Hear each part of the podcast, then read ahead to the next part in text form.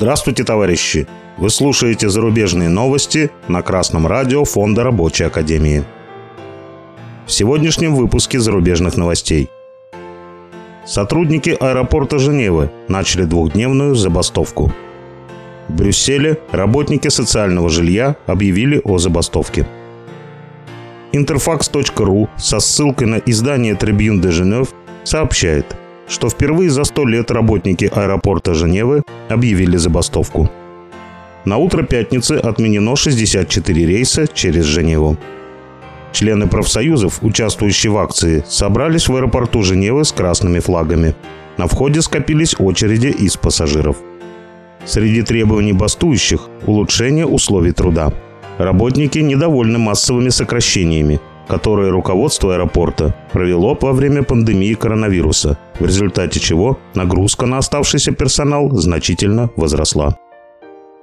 Информационное агентство «Красная весна» со ссылкой на The Brussels Times сообщает, что Брюссельский профсоюз работников социального жилья из-за тяжелых условий труда подал уведомление о бессрочной забастовке – Профсоюз осуждает отсутствие социального диалога в управлении 16 коммунальными жилищными компаниями в столичном регионе.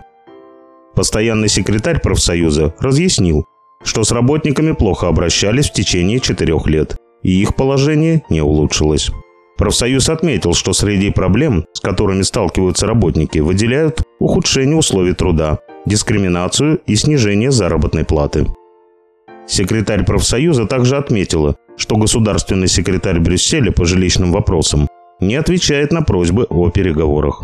Мы больше года ждали ответов от Кабинета министров, но они не пришли. Брюссельский профсоюз работников социального жилья ожидает несколько дней. Если не поступит ответа от государственного секретаря или директоратов в ближайшие несколько дней, то начнется забастовка.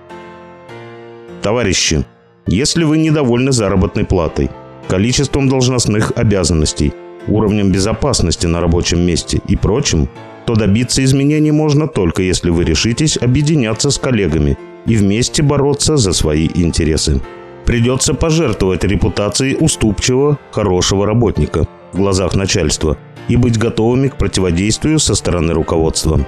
Авиаторы Женевы и социальные работники в Брюсселе осознали, что свои интересы им придется отстаивать всем коллективом или смириться с ухудшающимся положением.